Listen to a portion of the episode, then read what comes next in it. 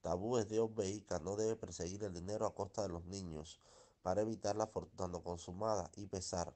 Nunca debe utilizar el va para nada, o sea, los murciélagos, para evitar dar a luz a niños antisociales. Nunca debe tomar conejillo o vender maíz para evitar la ira de Ochun. Nunca debe ser grosero con los ancianos o aquellos que en una posición de autoridad sobre usted para evitar el sufrimiento, vergüenza pública y arrepentimiento. Nunca debe comer iras de árboles para evitar la muerte prematura y la conspiración. Nunca debe consumir ocra y jardín de huevo para evitar la fortuna no consumada, la excesión, el pesar, la muerte prematura. Nunca debe asistir a cualquier llamada de mantenimiento, servicio fúnebre, no importa lo cerca que la persona puede ser para ti, para evitar el desastre y los lamentos.